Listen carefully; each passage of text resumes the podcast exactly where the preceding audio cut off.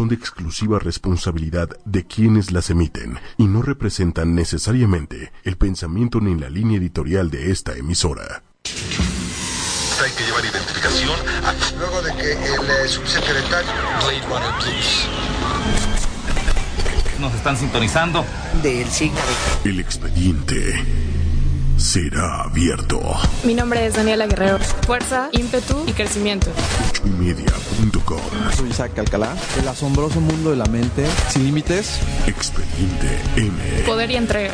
y en el poder utilizar al máximo todas nuestras habilidades. Pues me considero una mujer extrovertida. Retos, Me gusta todo lo que tenga que ver con poder. realidades.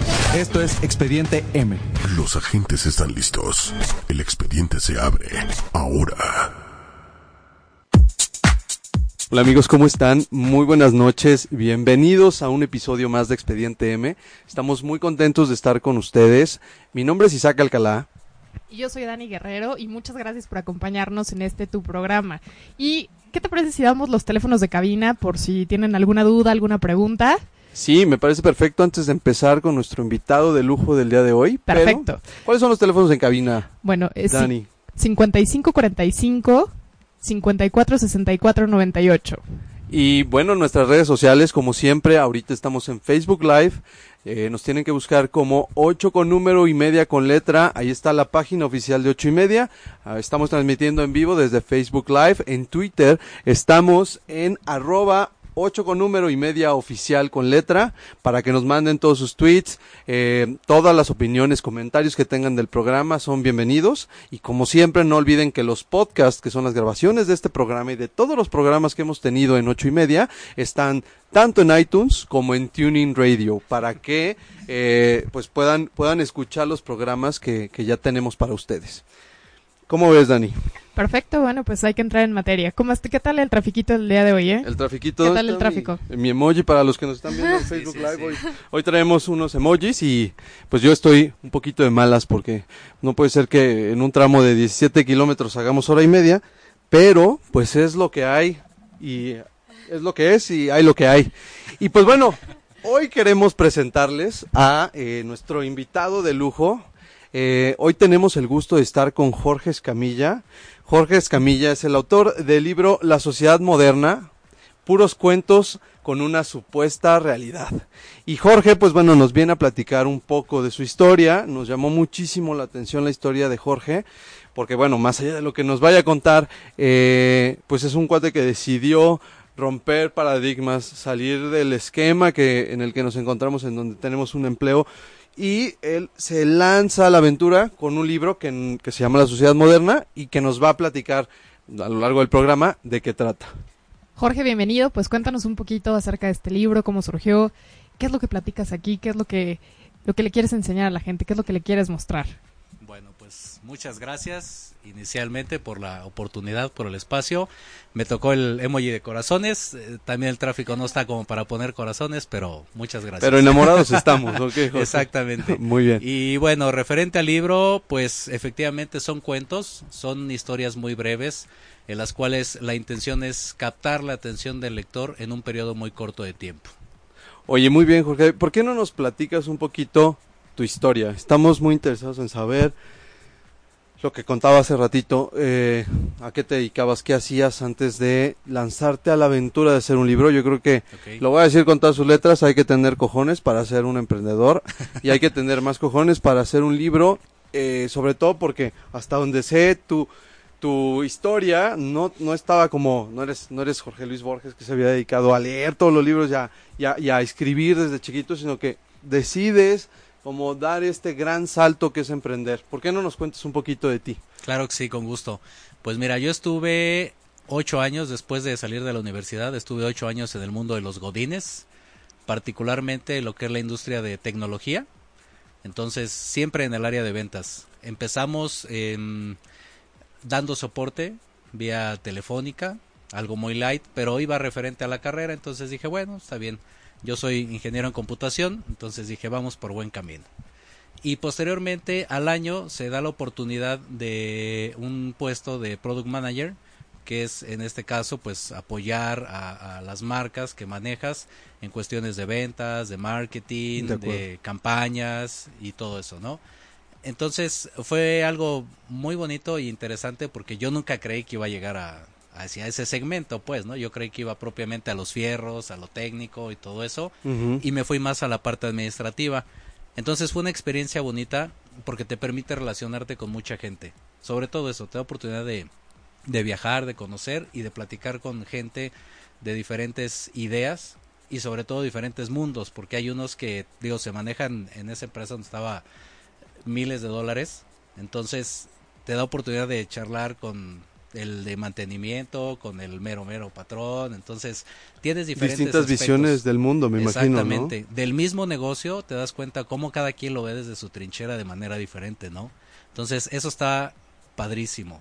Y estuve así durante tres años y cachito en esa posición.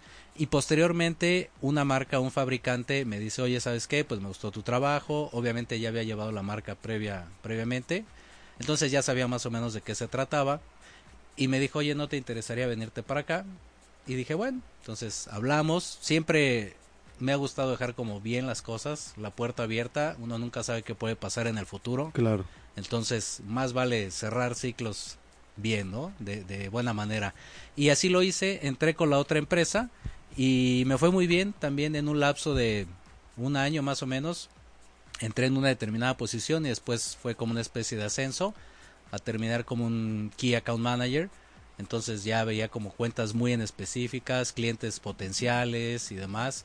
Y me empezaron a involucrar en diferentes proyectos de la compañía en cuestiones técnicas y obviamente también de ventas. Y así estuve también como año y cachito hasta que dije ya, el, el momento es ahora. A ver, entonces, si estoy entendiendo bien, tú vas creciendo, sales de la, sales de, sales de, de la carrera, empiezas ahora sí que de abajo, ¿no? Con este tema de, de- del call center, vas creciendo, vas moviéndote, llegas a un punto, yo diría, no lo sé, porque pues no sabemos cómo va a ser tu vida, pero hasta cierto punto estás como en la cima de donde, de, de- de lo que habías alcanzado, ¿no? Sí. Ya llevas ocho años trabajando, Sí. y entonces dices, ya estuvo suave, este, está muy padre lo que estoy haciendo, me está yendo muy bien, pero pues quiero intentar nuevos, quiero probar nuevos aires. ¿Estoy en lo correcto? Es 100% correcto. ¿Y era algo que, te o sea, ibas al trabajo y te apasionaba? ¿Te levantabas todos los días con energía, con ánimo y demás? ¿O era algo que tenías que hacer? ¿Era un tengo que o era una cosa que de verdad te apasionaba y te encantaba y eh, harías lo imposible por estar todos los días en tu trabajo? No, la verdad es que sí, me encantaba. El- la oportunidad de viajar, de, de ir a, a diferentes estados, te iba a platicar con Ajá. mucha gente, dar conferencias de repente, cuestiones técnicas, este, era muy padre. La verdad es que sí era bastante bonito y no fue esa la razón. Incluso voy a ser muy franco y aquí saludando a mi ex jefe Godínez, Alex, si nos Un saludo, si Alex. nos ves. Eh, me decía el, el día que fui a, a renunciar, porque yo renuncié, me dijo, oye, ¿esto es por dinero? Y le dije, no. ¿Te vas con la competencia? No. Entonces, y ya le platiqué un poquito, no quería como también soltar toda la información porque Claro. dije capaz de que se me sale en el camino. sí, sí, sí. Entonces dije, ¿sabes qué? Es un proyecto, nada que ver con lo que estoy haciendo y pues todo va por buen camino. Me dijo, bueno, entonces si no es por lana y no es que estés a disgusto aquí, pues mucho Adelante. éxito, échale ganas y lo que quieras, aquí estamos. Y a la fecha, fíjate que sí tengo muy buena relación con él y me ha apoyado a distancia, a su modo, este, en el emprendimiento que tengo ahorita con, con el libro. Oye, ¿y cuánto tiempo tiene de eso? Pues mira, salí yo en mayo, si no me equivoco. O sea, nada. Sí. Llevas siete, o- siete, ocho meses, ¿no? Exactamente. Haz de cuenta que todo el año pasado le metí entre comillas un poquito más de fibra, más de tiempo al libro, porque ya traía algunas ideas, pero de repente el trabajo es muy absorbente, entonces pues le dedicabas el fin de semana, este, de repente pues en la noche o se te ocurría alguna idea en el carro, lo que ibas viajando en el avión, lo que sea, y ahí empezabas a hacer tus notas, ¿no? Y ya después ya le ibas dando forma un poquito al cuento o a la idea que yo tenía de hacer el libro. Y ya me tardó, yo creo que sí, como año y medio más o menos en hacerlo. Y ya fue que el 31 de diciembre dije, ya, hasta aquí. O sea, en realidad la decisión la habías tomado a finales del año pasado No, de, Y- de salirme no, más bien de acabar el libro. Era Ah, como ya, un proyecto ya, ya, ya. personal, Claro. algo este de esos que empiezan de proyecto de escritorio, de bueno, voy a empezar y a ver hasta dónde llego y bla, bla, bla. Claro. Pero me empezó a gustar mucho, entonces dije, vamos a darle punto final, porque si no, ni en el trabajo, ni acabo el libro, entonces... Va a aparecer enciclopedia. y- ¿no? Exactamente. Y fíjate que eso es algo bien bonito porque cuando escribes siempre dices hasta aquí, ¿no? Y de repente dices, no, mejor esta idea no. O voy a hacer que el personaje dure más tiempo. O mejor voy a hacer que se muera en tanto tiempo, ¿no? Y nunca acabas. Entonces eso es algo bien padre, que siempre tratas de dar lo mejor de ti y luego encuentras otra cosa y tratas de cambiarle, pero sí tienes que tener definitivamente bien trazado decir hasta aquí, porque si no nunca vas a acabar. Entonces, a pasar lo que George Martin con Game of Thrones y ahorita y ya no saben qué hacer. ya no saben qué hacer, ya tienen la serie ya inventando cosas que ya no van a estar en los La libros. tele, No sabemos para cuándo va a salir el siguiente libro y luego todavía falta otro, Sí. pero pero tienes razón. Me gustaría preguntarte ya ahorita que estamos centrados en materia, ¿cómo, cómo- eh, ¿de dónde viene esa idea de brincar de pues de un tema de ventas, de marketing, de no, de, de tu chamba anterior a ser un escritor? ¿Por qué escritor? ¿Ya venía esta curiosidad o de plano fue un día de iluminación así, ¡pum! te llegó la luz y, y decidiste entrarle a este, a este tema de, de- de la escritura? Sí, la verdad es que yo tengo la misma pregunta y quiero saber en qué momento de tu vida te diste cuenta que eso era lo que realmente te apasionaba. Porque muchas veces creo que tenemos sueños y tenemos como cosas, pero lo dejamos en el olvido, ¿no? Decimos, bueno, cuando eres niño dices, bueno, yo quiero ser eh, doctora, o quiero ser policía, o quiero ser bombero, o cualquier cosa que se te ocurre. Y en el tiempo vas dejando esos sueños porque, bueno, la vida te va llevando por distintos caminos y a veces estudias una cosa y terminas haciendo otra. Y dices, bueno, está bien. Pero ¿en qué momento de tu vida te diste cuenta que esto era realmente lo que te apasionaba y que no importa, eh, que no realmente no importan los obstáculos y las cosas que se te presenten en el camino, que vas a luchar por este sueño y por este objetivo? ¿En qué momento de tu vida te diste cuenta? Pues mira, de escribir siempre me ha gustado, más o menos a los 11 o 12 años tenía hice algunas composiciones líricas, es decir, la, la pura letra de la canción, porque para eso de la cantada pues no, ahí sí nos descartamos completamente. Ibas a ser compositor como Manzanero, ¿no? No, no, no, yo creo que iba a tener voz de José José, pero ya en sus últimos tiempos, así ya en decadencia. Entonces dije, no, no voy por ahí. Pero sí el tema de escribir sí me gustaba. Entonces, te digo, en etapa de secundaria, vamos a poner números, este, empecé con, con estas ideas y ya las iba plasmando y todo. Y de hecho me animé hasta mucho después a ingresarlas en este caso y poder registrarlas en el Indautor. O sea, fue así, te digo, como un gusto y ya ahí lo fui dejando, lo fui dejando, se me ocurría una, la escribía, la modificaba y así. Pero obviamente pues tienes el reto de la escuela, de que estás con, con mamá y papá y te dicen Claro. tienes que estudiar algo que te deje, deje. que exactamente, ¿no? Y fíjate que, por ejemplo, ya, ahora sí que ya destapándonos un poquito, en la secundaria, por ejemplo, eh, hicimos una obra del Mago de Oz, como, vamos a decirlo, como secundaria, fuimos a representarlo a la zona, luego a la delegación y así te vas por niveles, ¿no? Y Hasta entonces, Broadway. a nivel, no, nos quedamos Ajá. en el DF en ese Ah, entonces. y quedamos en tercer lugar, fíjate. No nos fue tan mal, quedamos en tercer lugar a, a nivel a nivel ciudad Ajá.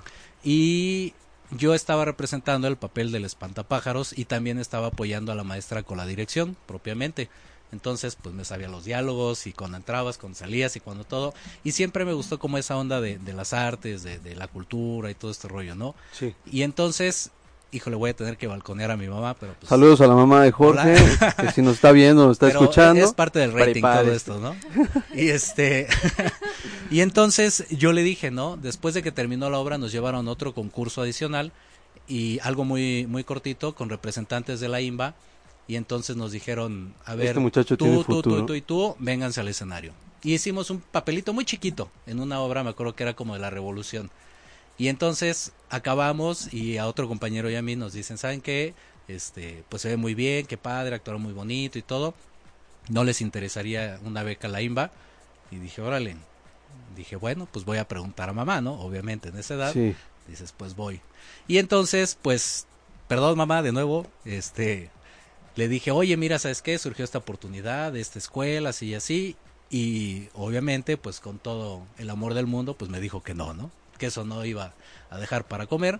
Entonces que me dedicara realmente a algo que, que tuviera futuro, ¿no? Y selló tu destino. Sí. Híjole, qué fuerte. Qué fuerte porque muchas veces vamos por la vida y justo nuestros padres que tratan de hacer lo mejor posible con nosotros, eh, pues a lo mejor no se dan cuenta que tenemos muchas habilidades y que tenemos muchas virtudes, pero a lo mejor no están enfocadas a, no sé, cosas como matemáticas o como Mm. biología o cosas que es lo que te va a dejar, ¿no? A lo mejor tú eres totalmente artístico y te quieren meter las matemáticas o te quieren meter a cosas que realmente pues no te encantan, no te apasionan y por tanto entonces no puedes tu- dar tu mil por ciento. Y no nos que- enfocamos en la parte que sí tenemos, en las cosas positivas, en lo que eh, realmente nos hace felices. Y eso es un tema muy, muy complicado porque dejamos atrás nuestros sueños y decimos, sí, realmente, y nos convencemos de que eso no nos va a dejar. Pero al final, Sí, tenemos que yo, regresar a ese origen. Voy a, voy a hablar en defensa de la mamá de Jorge, en defensa de mis papás y en defensa de muchos papás. sí. Yo creo que, eh, en mi opinión, sí es cierto que, uno, pues ellos tienen un poco más de experiencia. Dos, que eh, los papás de alguna manera buscan lo mejor para Claro, nosotros. Completamente. Y en esa medida, pues si te dicen, no, filósofo, te vas a morir de hambre. Periodista, te vas a morir de hambre. No, no, estudia algo serio, ¿no? sí, sí, sí. Como fue mi caso, que, que, que fue una recomendación de ellos. Pero también creo que en buena medida se debe al país. Bueno, y que también tuviste la suerte de que lo que estudiaste te encanta. Sí, Pero al final, pero eh, tú no sabes, por ejemplo, en el caso de Limba, tú no sabes de qué manera el destino pudo haber sido completamente diferente para Claro. Jorge. Y también te voy a decir algo, hay muchas veces que somos buenos para distintas cosas.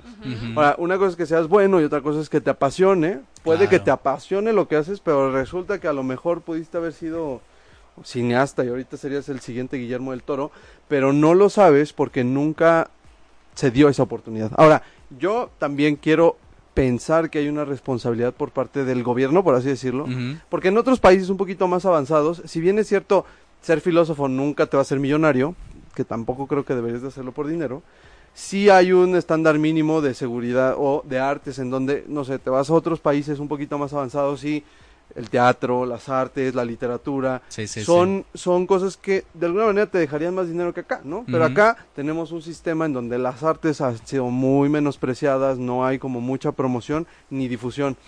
Entonces, pues si tú ves que la realidad en México, como papá, pues es, no, mi hijo, no, no, no, lo- no, se va a morir de hambre, va a terminar en una esquina haciéndole de mimo, o lo que tú quieras, pues es también en, la, en, la, en la medida en la que el gobierno no ha ayudado y no ha apoyado a difundir estas cosas, ¿no? Yo, eso es lo que me gustaría un poco creer de defensa, este ¿eh? lado, en defensa, porque a lo mejor uno vuelve a repetir los errores de, de o los, los consejos, vamos a decirlo así, de nuestros papás. Los patrones, ¿no? Vamos Sí. a ponerlo así. Bueno, pues yo creo que sí hay que estar muy conscientes y no volver a repetir justo esas cosas, ¿no? Y el hecho de que quieras estudiar filosofía o historia no significa que te vas a morir de hambre. Aparte, el éxito se define de muchas formas, no Claro. solamente como en la parte económica. Y partiendo del ser, primero, como estar seguro de lo que quieres, de lo que te apasiona, de lo que te gusta, y luego hacer, porque Sí. es muy importante tener Sí. objetivos y metas, y luego el tener, Ahora, porque se va a dar, sí, sí, sí. O sea, el tema es a que lo mejor no, a los 18 a lo está mejor no vas un a tener el resultado. Sí, tenerlo, claro, ¿no? Pero digo, al final la vida es eso, ¿no? Darte cuenta de que tal vez no se dio por ahí, no tuviste la beca que querías, pero hoy estás haciendo lo que te gusta Sí. y hoy estás haciendo lo que te apasiona y yo creo que es, es un gran ejemplo para todos nosotros, ¿no? Claro. Eh, a lo mejor puedes abandonar tus sueños y tus objetivos en algún punto de la vida, pero me parece maravilloso que los hayas retomado.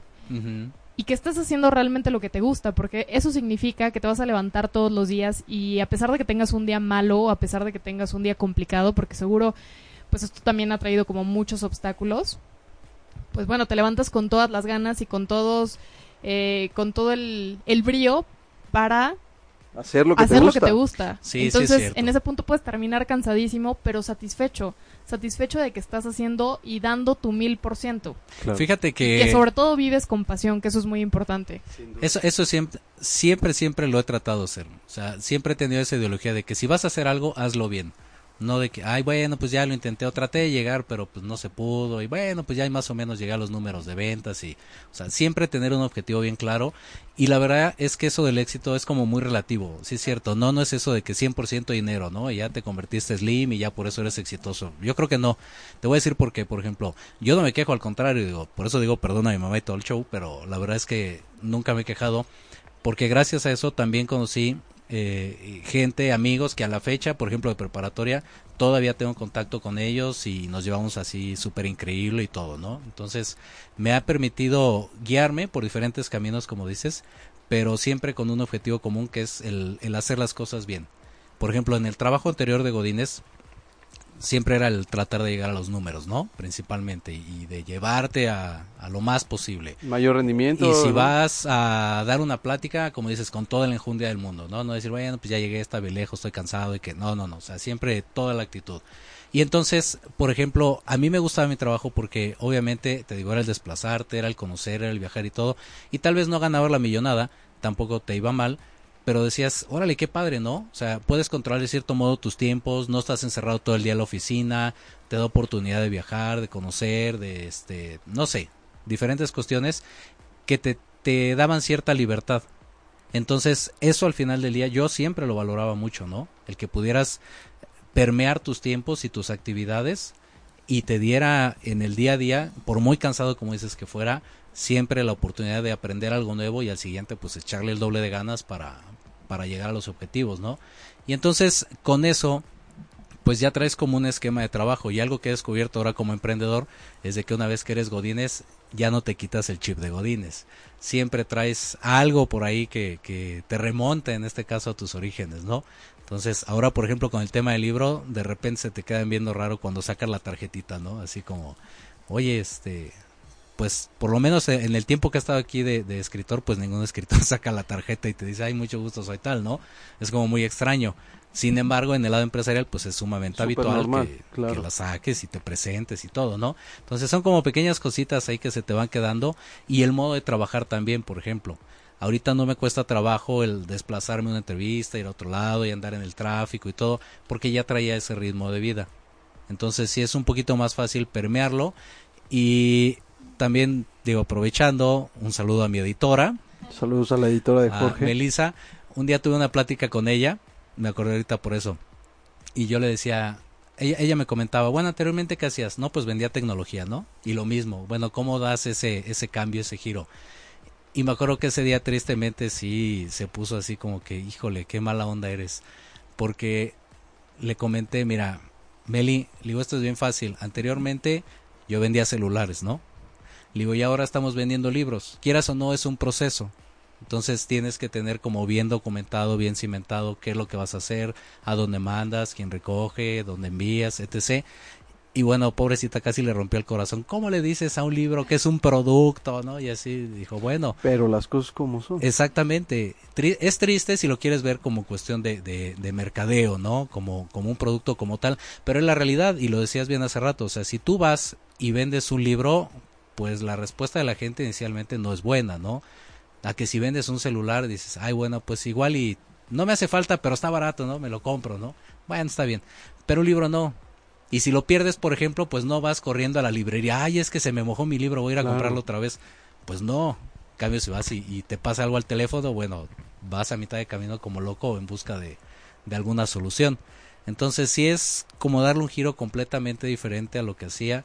Sin embargo, es es padre enfrentarte con esos retos día a día, ¿no? Entonces, no sé, me gusta mucho, me gusta mucho lo que estoy haciendo. Oye, Jorge, a mí me gustaría que ya nos metiéramos un poquito ya en el libro. Ya, ya, nos, ya, ya nos enteramos un poquito de tu historia, ya, ya vimos este brinco, que como dice Dani, me, me gusta siempre eh, la visión y la perspectiva de Dani, porque ella insiste mucho en el tema de la pasión y hacer Ajá. lo que nos apasiona. Siempre ha sido como su marca registrada en este programa. y yo también lo creo, pero Dani como tiene una claridad muy importante con el tema de la pasión y nos da mucho gusto poder entrevistar a personas como tú, que, que son apasionados y que esto salió de tus recursos, ¿no? Este libro es no es editorial Porrúa, tú eres el, eres parte de estos indie, ¿no? Uh -huh. de, de, del tema de la lectura. Y quisiera que nos platicaras un poco más del libro, un poquito más de los cuentos, un poco cómo los originaste, cómo llegaste a plasmar, plasmarlos y cómo es que nuestros amigos que nos están viendo y escuchando en Facebook y en la página de ocho y media eh, podrían encontrar, ¿qué podrían encontrar en tu libro? Pues mira, inicialmente quitar el concepto de que leer es aburrido. Eso es lo principal, porque eso no es de una generación que los millennials, que la generación Z, o sea, eso se trae desde Siempre, hace ¿no? mucho tiempo, ¿no? Sí. Ya está arraigado. Entonces, por ejemplo, yo me acuerdo cuando te ponían a leer libros en la secundaria, si era así como que, ay, qué flojera, ¿no? Porque los temas eran o muy arcaicos o no le entendías el lenguaje. De repente el autor era como muy sofisticado. Sí. Ajá.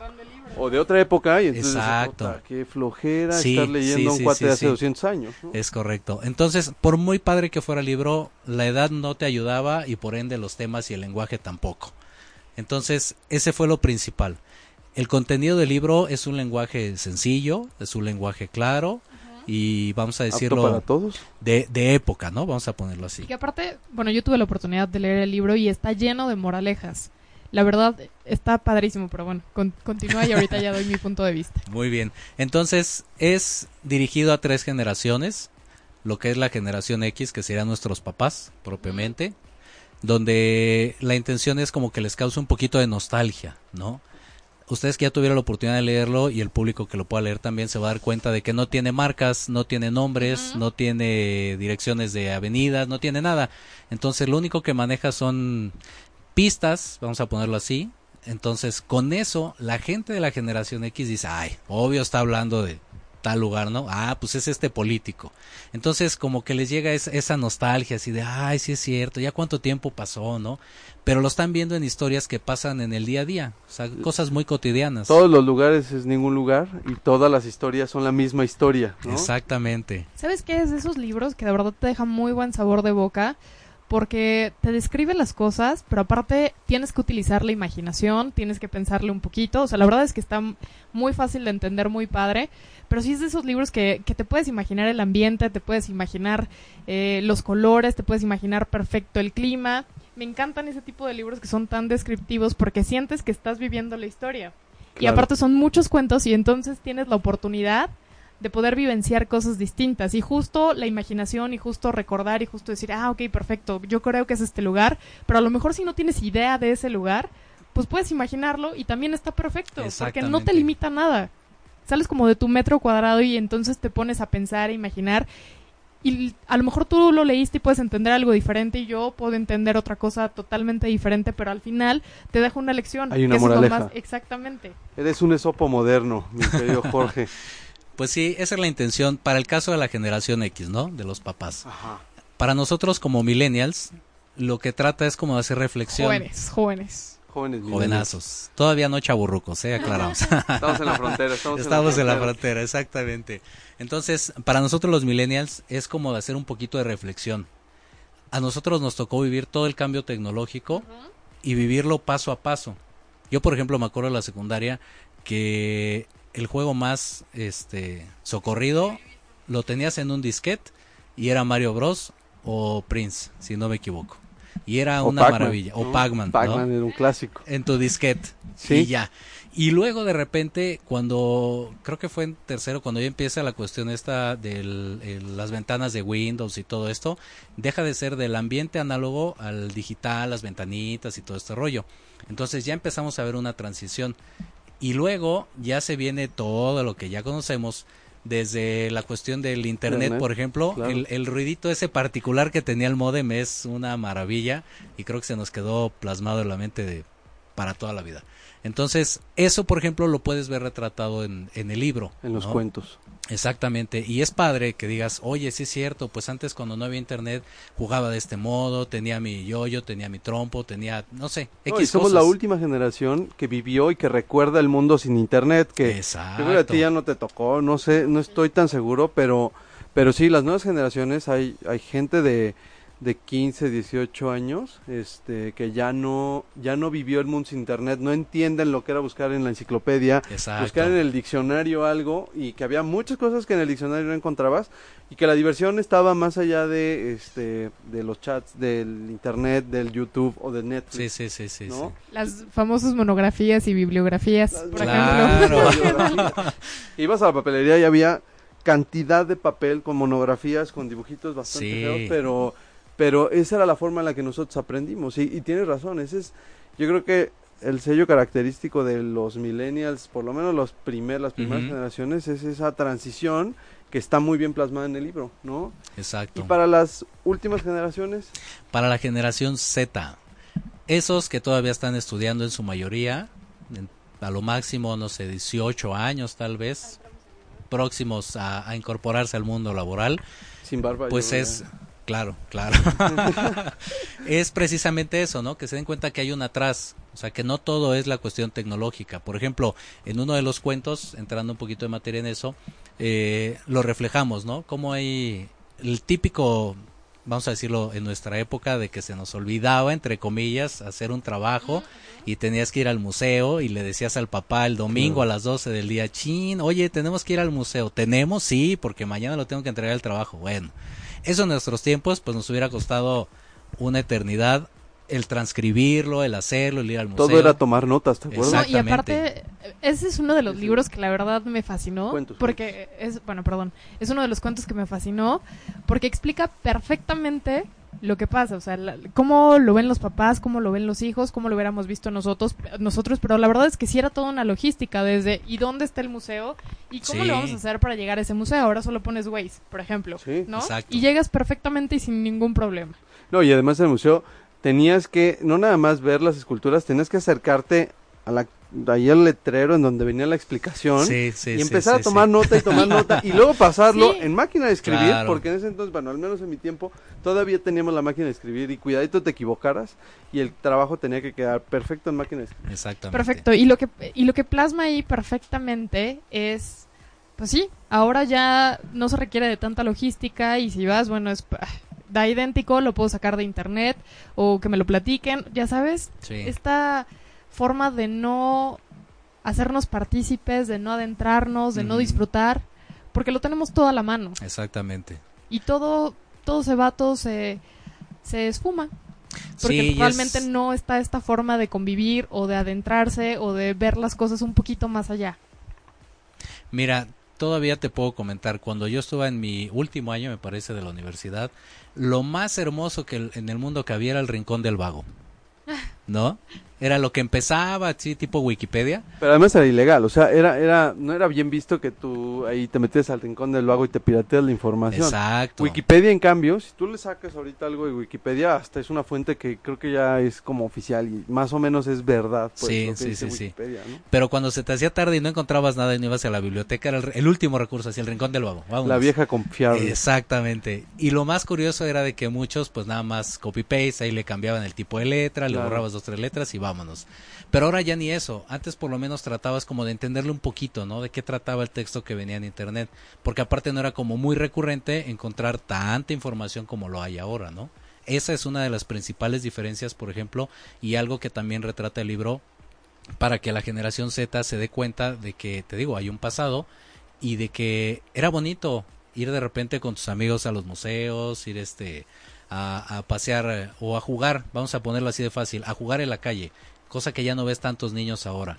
Por tema de inseguridad, por este, por el nuevo horario, por lo que tú quieras, ya no es tan práctico ver a niños en la calle. Y a nosotros sí nos tocó todavía. Ponle no muy noche, pero por lo menos sí tenías tu oportunidad de, de irte a escapar ahí a la canchita de la esquina y, y jugar con tus cuates y no pasaba nada, ¿no? Y ahora hay mucho sedentarismo. Uno, por la cuestión de inseguridad. Claro. Dos, pudiera ser el tema de los padres también, entre el miedo y el cómo lo va a dejar salir y todo Qué eso. flojera andar revisando. Exactamente. bien, ¿no? Y la otra, la cuestión tecnológica, de cómo pues ya a través del celular, a través de la tablet, sacar la consola, el Xbox, el Play, y ya ya está jugando el niño. Entonces, por ejemplo, ahí viene otro cuento que también viene reflejado eso, ¿no?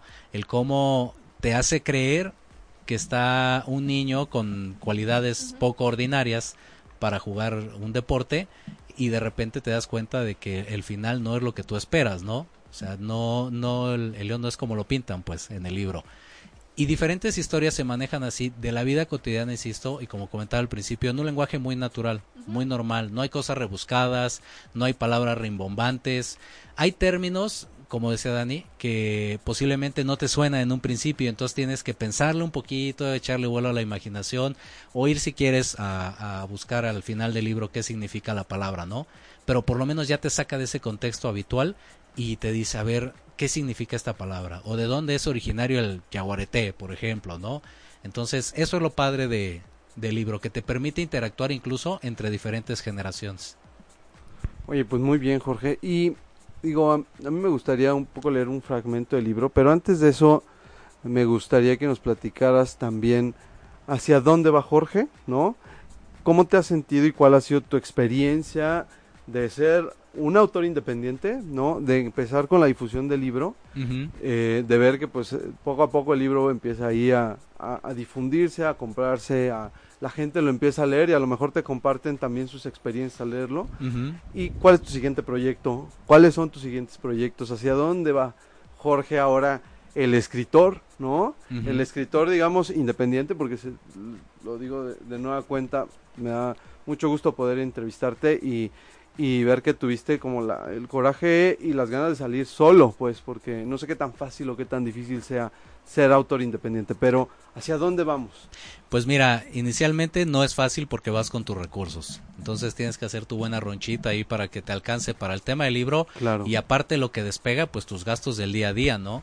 Obviamente hay una familia atrás que mantener y, y un hogar y todo, entonces no es así como que me aventuro y a ver si chicle pega o sea, tienes que ir, como dices, con toda la actitud, con todas las ganas y siempre buscar alternativas para que despegue el libro en este caso. Entonces, sí, yo creo que como autor independiente es algo complicado.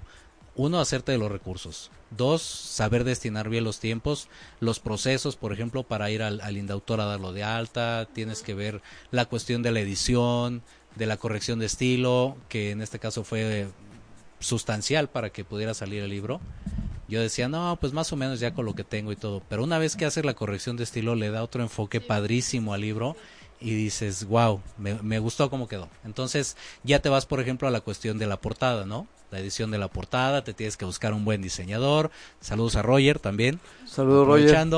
Este, y entonces tratar de afinar, por ejemplo, en la portada de qué quiere tratar o de qué quieres dar a expresar que, que tiene tu libro, ¿no? Entonces sí son como ciertos procesos no es fácil, definitivamente, y sobre todo tienes que ir buscando muchos espacios, muchas veredas tú solo, y tienes que conocer muchísima gente para que de ahí, de este modo, vayas como terciando y vayas cayendo con la persona adecuada, ¿no? Claro. Entonces, eso ha sido, insisto, lo padre. Traigo todavía ese esquema anterior donde te relacionas con gente, te ayuda en algo y conoces a alguien más y te ayuda en algo más, ¿no? Entonces, me ha funcionado para el tema del libro y pues bueno, no queda de otra más que seguir con, con el proceso. ¿Qué sigue en este caso para mí? Uno, pues eh, llevarlo de la mano al libro, ¿no? Sí tengo ya algunas ideas para, para un segundo libro. Ya estamos por ahí haciendo los primeros bosquejos ahí en sus y todo. Pero no me gustaría como dejarlo así de que, bueno, ya, ya salió la entrevista y todo y a ver qué tal le va, ¿no? Insisto, si vas a hacer algo, hazlo bien. Entonces, darle el mejor camino y ya que empiece, ahorita está gateando, entonces lo que quiero es que, que camine, exactamente, que empiece a dar sus pasitos y todo, y ya una vez que vea que empieza a correr, ya le damos materia para el segundo libro. Oye, ¿ya has tenido oportunidad de compartir tu libro o que alguien te dé como comentarios, jóvenes, adultos? ¿Qué es lo que te han dicho? Fíjate que sí, en mi página de Facebook, ahí es donde les he pedido que, ¿Cuál es tu página de Facebook? ¿Por qué no nos compartes cuál es tu página para que todo el mundo se acerque, todos puedan ver cómo, cómo, cómo está Jorge Escamilla Porque aparte tiene muchísimas dinámicas que están la verdad muy, muy padres. Y la verdad no, no puedes dejar de, visitar la página porque te puedes encontrar muchas sorpresas, siempre hay regalos, dinámicas, la verdad es que está muy muy padre, pero bueno, te dejo. Muchas gracias, sí. Me encuentran como Jorge Escamilla H Escamilla H, todo junto. Y efectivamente ahí manejamos algunas dinámicas con la intención de que la gente participe, interactúe, aunque sea de manera virtual, pero que se adentre un poquito a lo que es el libro y también nos dé sus experiencias. En la sección de opiniones, por ejemplo, ya he tenido la oportunidad de que algunos me den retro de los lectores de diferentes edades y hay como ciertos comunes denominadores. Algo que me gustó, por ejemplo, fue que una maestra de una universidad les dio a leer el libro a, sus alumnos y entonces lo que les dijo es, ustedes no hagan un resumen, nada más dígame qué capítulo fue el que más les gustó, el que les dejó algo, con qué se identificaron, pongan ahí sus comentarios brevemente y hagan un dibujo referente a. Y entonces estuvo padrísimo porque ocho chicos, generación Z, todavía, que son los más fuertes y al final del día es a donde yo quiero llegar, claro. a, a las escuelas y a platicarles de cómo era el mundo antes y cómo lo podemos combinar con lo de ahora hicieron unos comentarios increíbles, así como los de nosotros de a, lápiz y a hojita, ahora sí que como antes. A la vieja escuela. Exactamente, no de que ahí agarras el Facebook y escribes y ya, no, no, sí, porque ya es bien difícil que veas a los chicos tomando notas, no, apuntes. Por ejemplo, si abre todo iPad o Exactamente. Y eso fue lo padre, eso fue lo padre, fíjate. Y fue como muy motivante, la verdad es que sí. De repente, como dices, tienes días malos que dices, híjole, esto no está pegando, no va por donde yo creía. Pero cuando ves ese tipo de cosas dices, bien, o sea, vamos bien, e-, ese es el objetivo, ¿no? Que haya interacción con las nuevas generaciones y que desde mi punto de vista se cumpla el objetivo. Porque en sus comentarios decían eso, oye, pues yo no sabía tal vez que anteriormente podías jugar de este modo, oye, este, la cuestión de la tecnología sí nos está rebasando, y que te lo diga alguien que es de la generación que está con la tecnología, dices, entonces sí está generando un impacto el libro, ¿no? O sea, sí, sí cumple el objetivo eso yo creo que ha sido una de las experiencias más bonitas porque es de las nuevas generaciones y son de las más difíciles en este caso de tratar de abordar. La atención, de que estén interesados en la lectura de Exactamente. Sí, sí, sí. Entonces, yo creo que ha sido la parte bonita de, de, las retros que, que me han dado, lo de las nuevas generaciones. Sí, la verdad es que está muy, muy interesante y a lo mejor puedes leer un, un cuento por día. Que eso también estaría padrísimo porque lo agarras como guía. Lo abres y, bueno, a ver qué me toca. Exacto. Eh, una de las cosas que también yo creo que resalta el libro es cómo de repente salimos o muchas personas salen de la universidad y juras que vas a encontrar el trabajo de la vida, juras que vas a tener el sueldo de la vida, juras que vas a llegar al lugar y que te van a abrir las puertas porque ya saliste de la universidad, ¿no? Entonces también este libro te enseña a ser tolerante y entender que las cosas tal vez no se van a dar tan rápido o como tú quieres, pero que tienes que seguir luchando y que tienes que ir por el camino adecuado y que tienes que también encontrarte o entender estos momentos y ser muy tolerante a la frustración y entender que la vida y que todo lleva un proceso. Y eso es una de las cosas que a mí me dejó también este libro, ¿no? Como darte cuenta y, saber que todo va a estar bien y que todo debe de llevar pues su tiempo, su tiempo de cocción. Efectivamente, eso es lo bonito de que te vayas dando cuenta, insisto, que hay antes y un después y sobre todo en el tema de la universidad, como dices es muy habitual que digas, no, ya, saliendo de aquí, o sea... Me merezco todo. Por supuesto, ¿no? Y el Lamborghini, y la supercasota. ¿Y dónde está? Exactamente, y al día de hoy no lo veo, ¿no? Entonces, no sé qué pasa. Pero es eso, ¿no? De repente, por ejemplo, a los millennials, a, los últimos millennials, los tachan, los tachan mucho de eso, ¿no? De que, pues, quieren todo a la mano y son estos... Todo rápido. Sí, sí, sí. Y entonces en el libro también se puede dar cuenta de que no es así, o sea, no es cuestión de una generación propiamente, es más como una idea que incluso viene hasta de familia, ¿no? No, hijo, en cuanto salga y seas doctor, puta, o sea, se te abrieron las puertas. Y en las universidades también. Exacto. O sea, te dicen, vas a salir y de verdad tú vienes de esta universidad, por supuesto que vas a encontrar el mejor trabajo, pero la vida es más que eso, ¿no? Como lo platicas en tu libro, es tener también valores, es tener ética, es tener un objetivo y una visión de vida. Muy concreto. Jorge, ¿por qué no nos... ¿Te gustaría leernos un fragmento, sobre todo de este? A mí me gustó muchísimo este del diploma no habla por mí. No sé, y hablaba, eh, hablas, eh, tocas ese tema ahorita y creo que este cuento de alguna manera refleja esta idea. No sé si quisieras leernos y leerle al auditorio un fragmento de, de este cuento o de cualquier otro que tú quieras, pero digo, yo escogí ese porque aparte de que me gustó mucho, trae ese tema de, me merezco todo, de qué tan fácil o qué tan... Y que de verdad estamos siendo súper criticados por esto, porque llegas a algún trabajo y hasta los jefes les da miedo, ¿no? Pedirte algo porque pues ya no estás en horario de trabajo o qué les pasa, o sea, por favor, renuncio al tercer día. Abusan. Entonces, eso es, muy, muy interesante. Muy bien, estaba buscando un fragmento este de un de un cuento que no sé si tuvieron oportunidad de, leerlo ustedes, que es el reloj de oportunidades. Es como una reflexión que pongo ahí. Entonces, ese sí me gustaría leerlo, nada más echarle un vistazo. Y antes, no sé, comentar el tema de la tecnología, ¿no? Tal vez. Ahora, incluso para hasta hacer las tareas, es como muy habitual que te agarres de, Lo que los dispositivos que tienes en casa, ¿no? Y de repente también eso se quejan en el mundo empresarial de que, ay, pues es que ya todo lo buscas ahí, las aplicaciones y ya todo lo tienes. Sin embargo, en el ámbito laboral, en el mundo Godínez, te puedo decir que el hecho de que convivan generaciones como la generación X y los millennials es realmente productivo. porque la paciencia que tienen los de la generación X y obviamente el conocimiento, la experiencia de, tantos años trabajando con la manera de, manejar las herramientas de los millennials ha sido una clave para muchas para muchas empresas, exactamente. Pues eh, sí, en lo que busca eh, Jorge ese fragmento que nos va a leer, quiero nada más recordarles y agradecerles a todas las personas que están eh, viéndonos en Facebook Live porque tenemos muchos comentarios tenemos eh, pues personas que nos están viendo y que pues también es bueno.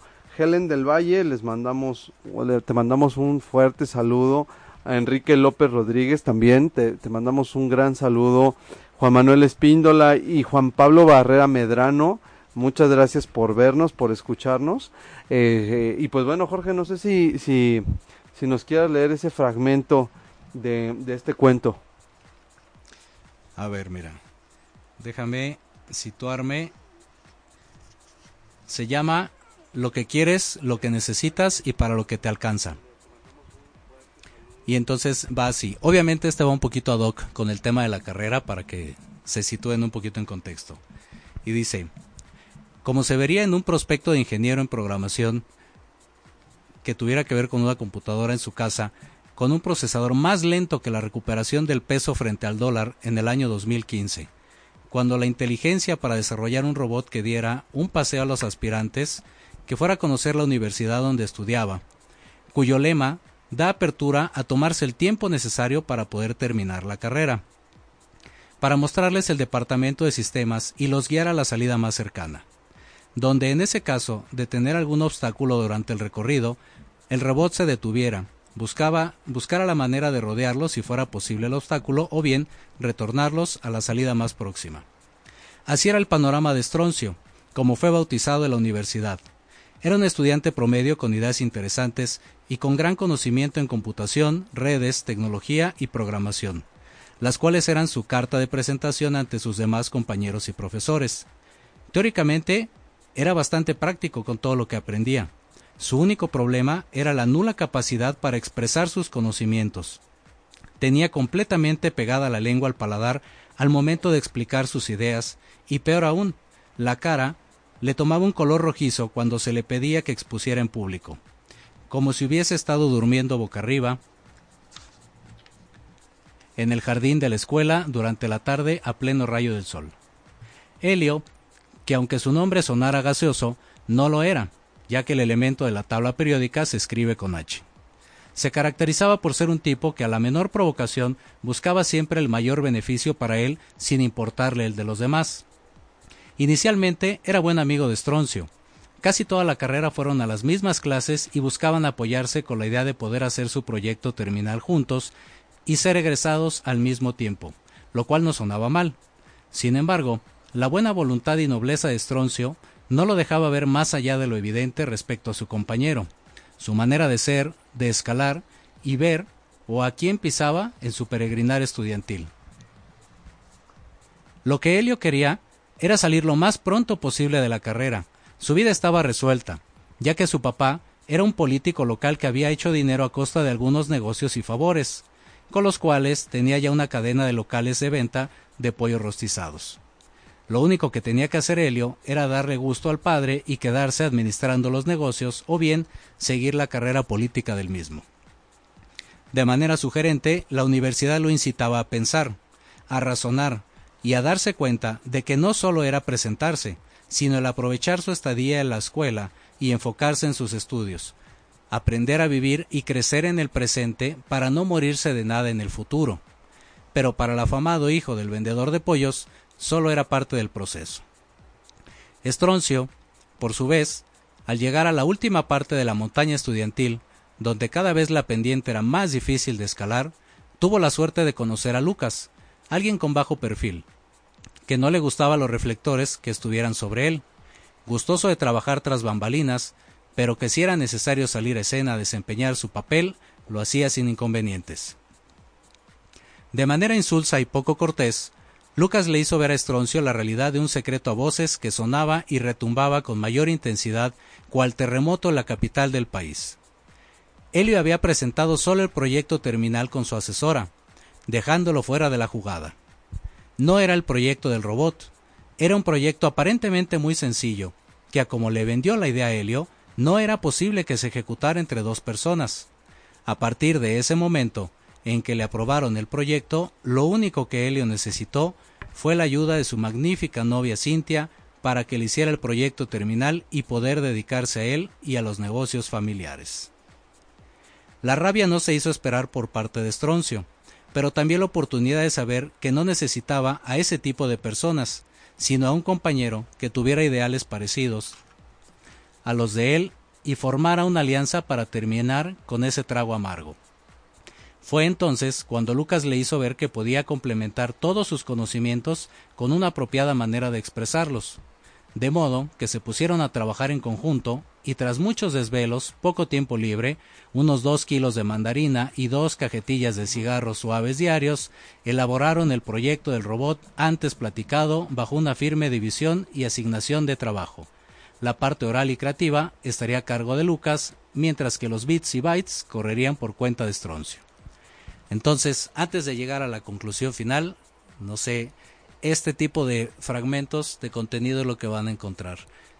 Hay veces que no se refleja el nombre de la universidad, por ejemplo, el contexto, sin embargo, para muchos es como muy habitual, ¿no? Identificar, ¿no? Como las circunstancias de, de los cuentos.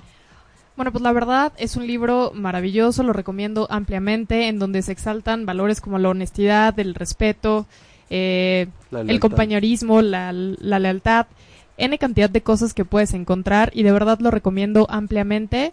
Eh, ¿Dónde se está vendiendo? ¿Cómo lo pueden encontrar? A través de tus redes sociales. A través de las redes sociales. Cuéntanos un poquito de esto. Muy bien. El libro ya se encuentra en las librerías de El Sótano, ah, aquí en la, CDMX, también en Guadalajara, Querétaro y Puebla.